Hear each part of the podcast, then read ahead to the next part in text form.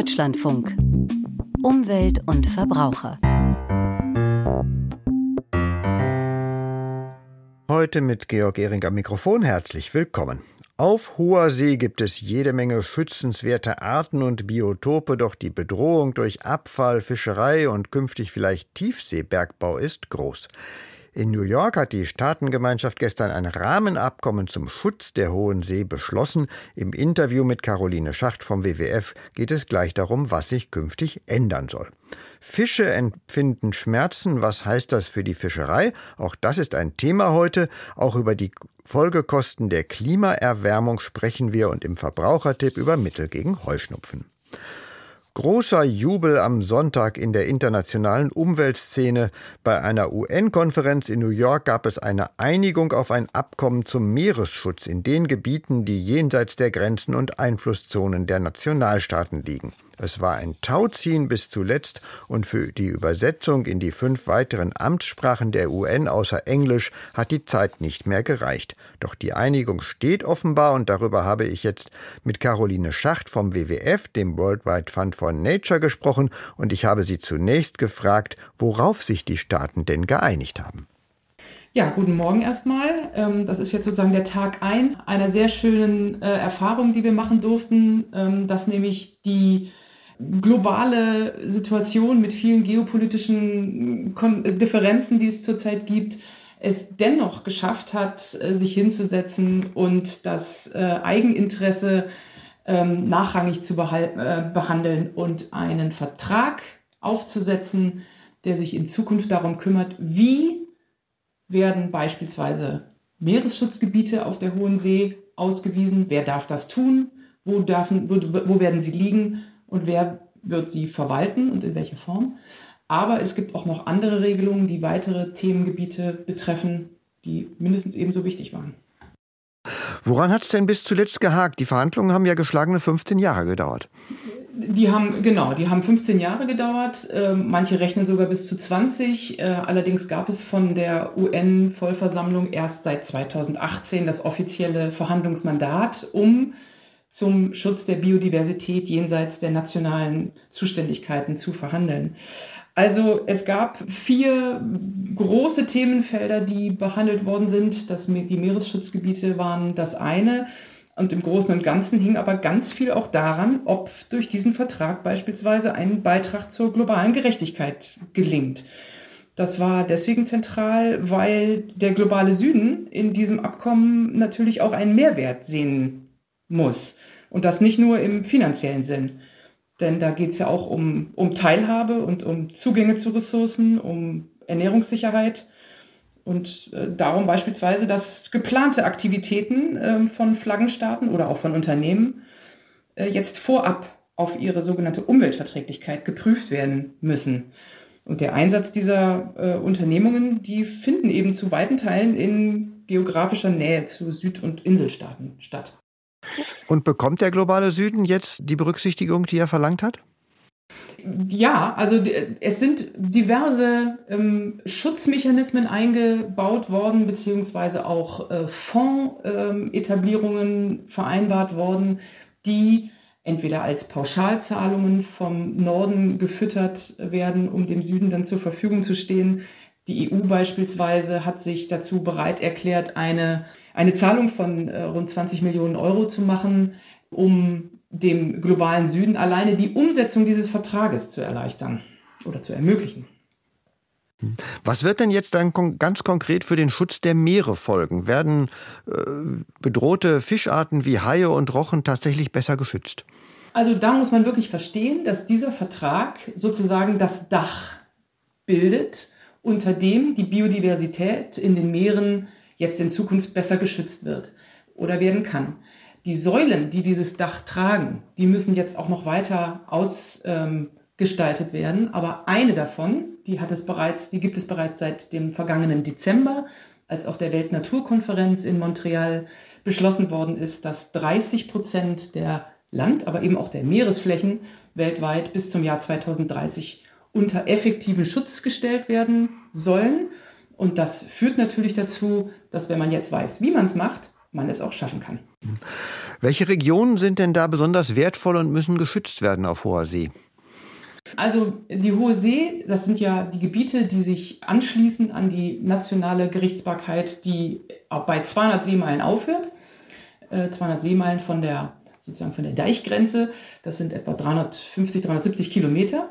Und dort sind in der Regel tiefe Regionen besonders interessant. Ähm, also die Tiefsee, äh, die, wie wir wissen, ein enormes Reservoir an Biodiversität vorhält und ähm, für die es auch schon viele Nutzungsinteressenten gibt, weil man dort seltene Erden vermutet, interessante Metalle, die im Meeresboden sich schürfen lassen könnten, aber auch natürlich biologische, also biotechnologische Anwendungen werden in Zukunft dort immer weiter von Interesse sein, weil man auf die besonderen Eigenschaften von Tiefseelebewesen bauen wird. Mhm. Sie sprechen da den Umgang mit äh, genetischen Ressourcen an. Wie werden die künftig behandelt, verteilt? Was wurde da beschlossen? Also der Zugang zu diesen marinen genetischen Ressourcen, was ja, wie ich gerade sagte, vor allem äh, den biotechnologischen Anwendungen ähm, zugutekommen wird. Da geht es natürlich um Interessenten aus der Pharmabranche, aus der Kosmetikbranche. Ähm, und das werden im Zweifel, wenn man sich mal anguckt, wo es bereits schon äh, erfolgt ist. Und es gibt ein erfolgreiches Medikament, Remdesivir. Ähm, das ist das erste gegen Covid zugelassene Medikament gewesen. Ähm, oder ein Antibrustkrebsmedikament, das aus einem Meeresschwamm gewonnen wird. Ähm, und die haben natürlich äh, eine Marktmacht erreicht. Und ähm, darum sind die Interessenten und die Pläne groß, um hier weitere äh, interessante Entdeckungen zu machen. Aber die Länder des globalen Südens befürchten, dass es äh, ebenso sein wird, dass das Geld, die Kapazitäten und, ähm, und auch die Möglichkeiten, die technologischen Möglichkeiten ähm, zur Exploration der Meerestiefen ausschließlich äh, dem Norden vorbehalten bleiben und dass sie daran nichts äh, mitverdienen können. Und äh, das ist aber nicht im Sinne des sogenannten Seerechtsübereinkommens äh, der UN da nämlich ist festgeschrieben, dass die marinen genetischen Ressourcen und auch alles, was an Metallen und so weiter im Meeresboden lebt ähm, und zu finden ist, zum Erbe der Menschheit, der gesamten Menschheit gehört. Und darum haben die einen sehr berechtigten Anspruch angemeldet, um daran beteiligt zu werden, an den Profiten, die aus diesen Ressourcen gewonnen werden. Das Interview mit Caroline Schacht vom WWF haben wir kurz vor dieser Sendung geführt. Und auch im nächsten Beitrag geht es um Wasser. Die Befindlichkeiten von Fischen sind uns Menschen eher fremd. Ihnen wird oft sogar abgesprochen, dass sie überhaupt Schmerzen empfinden oder zu anderen Gefühlen in der Lage sind. Doch die Forschung hat ergeben, was eigentlich auch zu vermuten war. Fische sind empfindungsfähige Wesen und das hat Konsequenzen für den Umgang mit ihnen. Thomas Sambol dazu.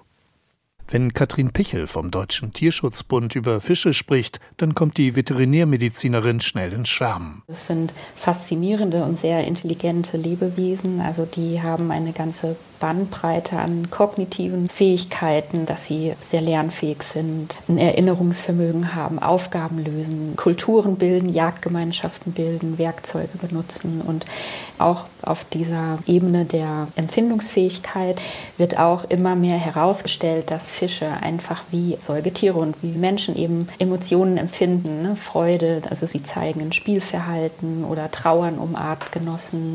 Und der Fischereibiologe Rainer Fröse vom Geomar Helmholtz Zentrum für Ozeanforschung in Kiel ergänzt. Es gibt gar keinen Zweifel, dass Fische Schmerzen empfinden können. Wir sollten eigentlich sehr viel pfleglicher mit ihnen umgehen. Konkret geht es dabei vor allem um bestimmte Haltungsformen in der Aquakultur und Fangmethoden in der Hochseefischerei. Rainer Fröse nennt ein paar Beispiele. In Grundschleppnetzen werden Fische also vier, fünf, sechs Stunden in so einem Netzbeutel über den Grund geschleift und dabei langsam zerquetscht, bis sie tot sind. In Kiemennetzen bleiben sie mit dem Kopf drin hängen, mit den Kiemendeckeln und die stehen bis zu zwölf Stunden, manchmal 24 Stunden. Das ist also auch alles andere als tierwohlgerecht. Die beste Methode wären noch Angeln, weil sie da relativ schnell innerhalb von Minuten rausgeholt werden und dann getötet werden. In der Aquakultur stehen besonders Lachsfarmen in Norwegen immer wieder in der Kritik, weil die Tiere dort mitunter in großer Zahl auf engstem Raum gehalten werden. Und das bedeutet jede Menge Stress für die Fische, erklärt die Agrarwissenschaftlerin Lina Weirup von der Fraunhofer Einrichtung in Büsum. Sie hat das Tierwohl in solchen Haltungsformen genauer untersucht. Gestresste Fische werden häufiger krank und wachsen schlechter. Emotionen wie Angst und Schmerz ließen sich dagegen weit weniger sicher belegen. Und so kommt es, dass einige Wissenschaftler sagen, dass den Gehirn der Fische die notwendigen Strukturen fehlen, um bewusst und auf emotionaler Ebene Schmerz wahrzunehmen, so wie es eben bei uns Menschen im Gehirn der Fall ist. Andere Wissenschaftler wiederum gehen davon aus, dass es durchaus zu einer bewussten emotionalen Wahrnehmung kommen kann und diese in zwar vielleicht einfacheren, aber doch ähnlichen Hirnregionen abläuft. Wie sich ein Fisch jetzt aber ganz genau fühlt, das werden wir ohnehin nicht zu 100 Prozent beantworten können. Mit anderen Worten, Fische können zwar Schmerzen spüren, ob sie diese aber auch so wahrnehmen wie Menschen und entsprechend leiden, lässt sich wissenschaftlich nicht zweifelsfrei belegen. Aber, so Lina Weirup, selbst die, die es kritisch sehen, die sagen in der Regel doch auch, ja, man sollte vorsichtig sein, also sozusagen im Zweifel für den Fisch und ihn eben entsprechend art- und tierschutzgerecht behandeln. Deshalb gibt es in Deutschland das Tierschutzgesetz, das auch für die Fischerei strenge Regeln vorschreibt. Und die würden auch befolgt, betont der Fischereibiologe Klaus Ubel vom Deutschen Fischereiverband. Die garantieren auch den Tierschutz in der Fischerei. Natürlich versucht man immer, einem Lebewesen nicht ohne Grund Leid zuzufügen. Das ist einfach ein Grundsatz, an den wir uns halten. Und aus Sicht der deutschen Fischerei können wir deshalb in unserem Tätigkeitsbereich keinen Nachholbedarf erkennen. Aus Sicht des Tierschutzes ist es für uns von großer Bedeutung, dass wild gefangene Fische ihr gesamtes Leben bis zum Zeitpunkt des Fanges völlig frei sind. Sozusagen ein glückliches Leben haben bis zum Zeitpunkt des Fanges. Das ist für uns eigentlich das Entscheidende. Die Sache hat aber einen Haken. Laut Tierschutzgesetz müssen auch Fische erst artgerecht betäubt werden, bevor sie getötet und geschlachtet werden. Was in der Freizeitangelei kein Problem ist, lässt sich bei den Massenfängen in der Hochsee- und Küstenfischerei kaum umsetzen. Weil es einfach unpraktikabel ist aus wirtschaftlicher Sicht. Räumt auch Katrin Pichel vom Deutschen Tierschutzbund ein. Deshalb darf in der Hochsee- und Küstenfischerei ausnahmsweise auf die Betäubung verzichtet werden, auch wenn nicht ausgeschlossen werden kann, dass Fischer dabei ziemlich qualvoll ersticken. Rainer Fröse vom Geomar empfiehlt deshalb, beim Fischkauf auf tierfreundliche Fangmethoden wie zum Beispiel Ringwadennetze zu achten. Dabei werden Fischschwärme eingekreist und wie in einem Beutel vergleichsweise schnell an Bord gehievt. Auch Fischfallen, die Angelei sowie Forellen- und Karpfen-Aquakulturen in Deutschland gelten als relativ schonend für die Tiere. Weil auch die Fische ihr natürliches Lebensende nicht schmerzfrei, sondern meistens im Magen eines Räubers haben. Also es ist nichts völlig Unnatürliches für Fische, schmerzhaft zu sterben, nur das sollte relativ kurz passieren.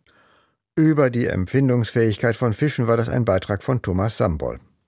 Die Klimakrise wird teuer. Küstenlinien müssen geschützt oder auch aufgegeben werden. Menschen brauchen Schutz gegen Hitze. Ernten fallen kleiner aus oder ganz aus. Klimabedingte Migration von Menschen aus dem Süden ist zu bewältigen und so weiter. Nicht alles lässt sich in Euro und Cent ausdrücken. Der Verlust von Artenvielfalt zum Beispiel hat auch immaterielle Folgen, die sich der monetären Bewertung entziehen.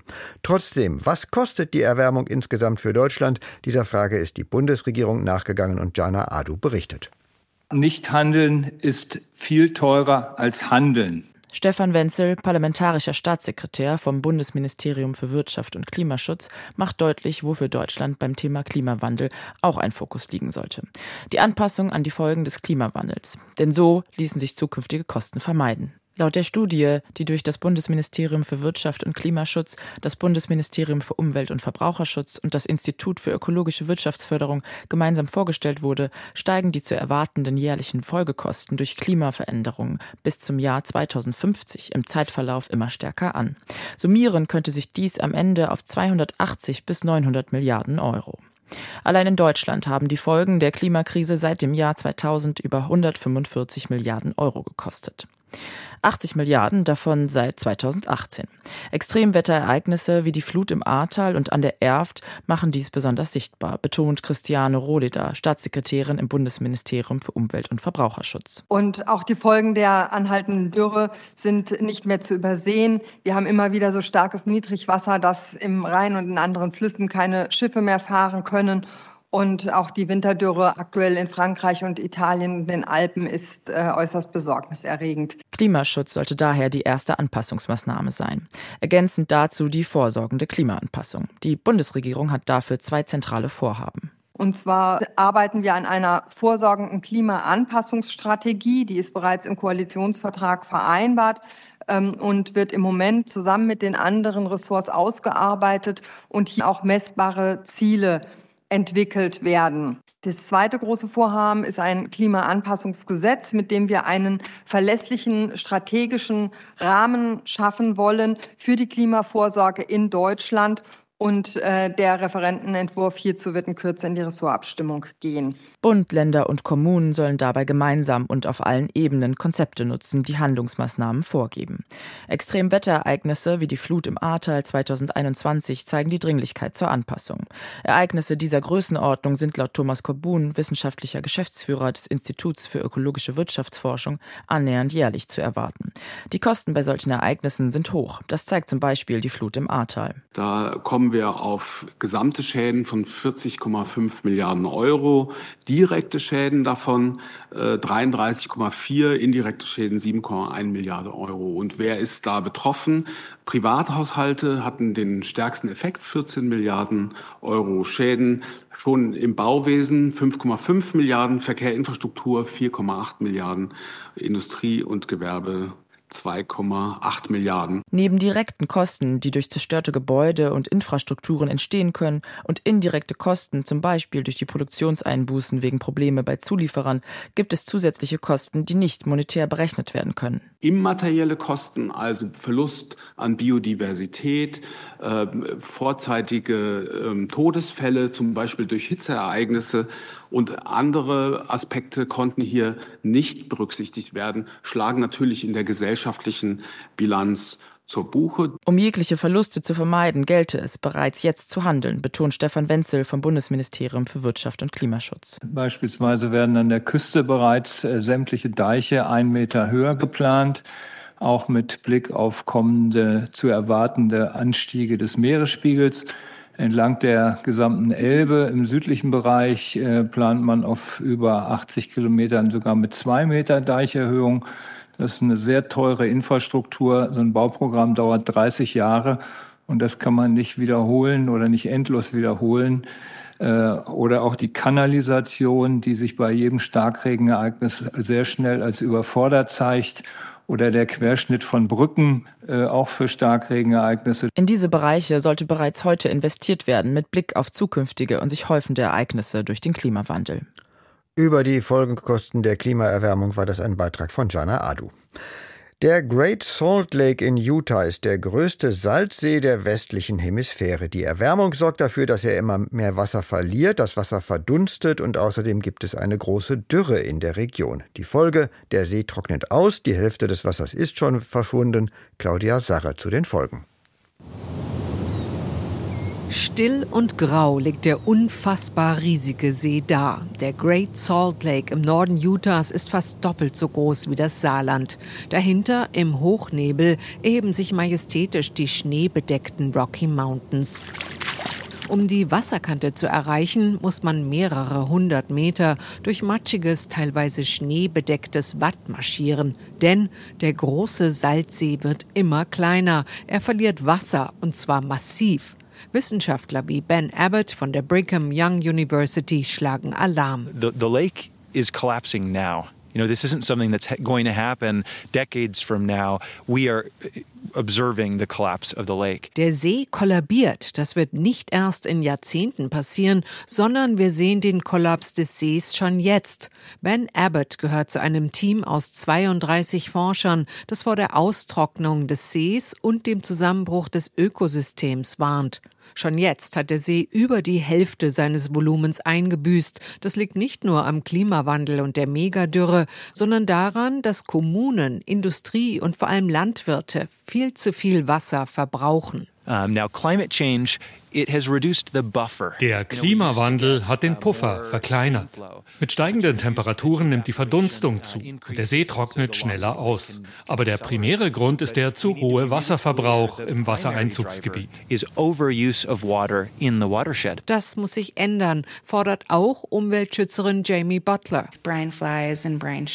Salzfliegen und Salzwassergarnelen ernähren Millionen Vögel. Der Salzgehalt liegt jetzt schon bei 19 Prozent. Zum Vergleich, der Ozean hat dreieinhalb Prozent Salzgehalt und da geraten unsere Tiere, Insekten, Fliegen und Schrimps, in Stress. Bestehende Aktionspläne seien nicht genug, um den See vor einer Katastrophe zu schützen, beklagt Ben Abbott. Wir brauchen Notfallmaßnahmen, und zwar jetzt. Farmer müssen dafür bezahlt werden, damit sie dieses und nächstes Jahr nichts anbauen. Das würde die Freigabe von Wasser aus den Stauseen ermöglichen. So könnte Süßwasser in den See gelangen. Die Behörden Utahs arbeiten unter Hochdruck daran, diese Notfallmaßnahmen auf den Weg zu bringen. Sie investieren hunderte Millionen Dollar in ein Wasserschutzprogramm. In diesem Jahr wurde das Budget sogar noch einmal erhöht. Ob es reicht, um den Salzsee langfristig vor einem Kollaps zu retten, ist ungewiss. Klimanotstand am Great Salt Lake in Utah, Claudia Sache berichtete. Deutschlandfunk Verbrauchertipp der Frühling kommt, die Blumen blühen auf und viele Menschen ziehen sich gerade jetzt ins Haus zurück und meiden die Natur. Wer unter Heuschnupfen leidet, freut sich nicht ungetrübt auf die warme Jahreszeit. Die Pharmaindustrie bietet eine ganze Reihe von Mitteln gegen Heuschnupfen an. Die Stiftung Warentest hat sie geprüft. Der Verbrauchertipp von Dieter Nürnberger. Rund 15 Prozent der Erwachsenen leiden hierzulande inzwischen an Heuschnupfen, so eine Statistik des Robert Koch Instituts. Bei den Betroffenen reagiert das Immunsystem überempfindlich auf eigentlich harmlose Blütenpollen und schüttet dabei Histamin aus, ein Botenstoff, der dann belastende Symptome wie eine triefende Nase oder Augenreizungen verursacht. Treffen kann es jeden irgendwann, auch wenn bisher keinerlei Symptome aufgetreten sind, sagt Bettina Sauer von der Stiftung Warentest. Eine ärztliche Abklärung ist in aller Regel nötig, wenn man zum ersten Mal Symptome hat, die Heuschnupfen sein könnten. Dann ist also wirklich wichtig zu gucken, welche Pollen sind es denn eigentlich. Man sollte also nicht mit einem Heuschnupfenverdacht auf eigene Faust herumtherapieren. In der Regel werden vom Arzt zunächst rezeptfreie Medikamente verordnet. Die Stiftung Warentest hat sie auf Basis von Studien bewertet. Und die gute Nachricht, es gibt viele wirksame und recht günstige Mittel gegen Heuschnupfen. Viele enthalten Antihistaminika, die den verursachenden körpereigenen Bodenstoff blockieren. In Form von Augentropfen und Sprays eignen sie sich gut für eine akute Behandlung. Etliche Mittel kosten weniger als 10 Euro, eines sollte aber beachtet werden. Konservierungsstoffe sollen ja diese Sprays und Tropfen länger haltbar machen, haben den Nachteil, dass wenn sie lange eingesetzt werden, sie möglicherweise den Schleimhäuten an Augen und Nase schaden können. Und es gibt zum Glück auch eine Vielzahl an Sprays und Tropfen ohne Konservierungsmittel. Also wenn man kann, empfehlen wir diese zu verwenden. Antihistaminika gibt es auch zum Einnehmen, als Tabletten, Saft oder Sirup. Das kann helfen, wenn Nasenspray oder Augentropfen nicht reichen. Warentesterin Bettina Sauer. Die haben also den Charme, dass sie schnell wirken und eben auch überall im Körper, wo Beschwerden sind. Viele haben ja auch das Gefühl, nicht so gut atmen zu können und so ein ja unangenehmes Gefühl im Hals. All das wird von denen auch mit abgemildert. Das heißt, eigentlich ähm, landen sehr, sehr viele Betroffene bei diesen Antihistaminika zum einnehmen. Preislich sind Tabletten, Saft oder Sirup meist günstiger als Nasensprays oder Augentropfen. So kosten beispielsweise 20 Filmtabletten mit dem Wirkstoff Cetirizin oft unter 3 Euro. Rezeptfrei werden zudem Nasensprays mit Cortison angeboten. Sie lindern Beschwerden effektiver als jene mit Antihistaminika, sollten aber ohne ärztlichen Rat nur kurzfristig angewendet werden. Immerhin, beim Einsatz in Sprays gelangt das Cortison kaum in den Blutkreislauf. Das verringert gefürchtete Nebenwirkungen wie Gewichtszunahme oder Osteoporose deutlich. Bei Tabletten wären die Risiken höher. Dennoch rät Bettina Sauer auch hier zur Vorsicht. Am besten nur nehmen bei ausgeprägten Beschwerden an der Nase, also nicht, wenn es nur leicht ist. Und es ist tatsächlich oft so, dass da sogar mehrere Mittel kombiniert werden, weil man ja zum Beispiel mit dem Cortisonspray dann nur die Nase mildert sozusagen und manche haben ja trotzdem noch die Augenprobleme. Die brauchen dann ohnehin noch was Zweites für die Augen. Fazit: Nach einer zielgenauen ärztlichen Diagnose stehen viele rezeptfreie und auch günstige Medikamente zur Verfügung. Der Verbrauchertipp von Dieter Nürnberger war das zum Schluss von Umwelt und Verbraucher. Georg Ehring sagt Danke fürs Zuhören. In den Informationen am Mittag mit Christoph Heinemann geht es gleich unter anderem um die Kabinettsklausur in Meseberg, unter anderem im Interview mit der Politikwissenschaftlerin Ursula Münch.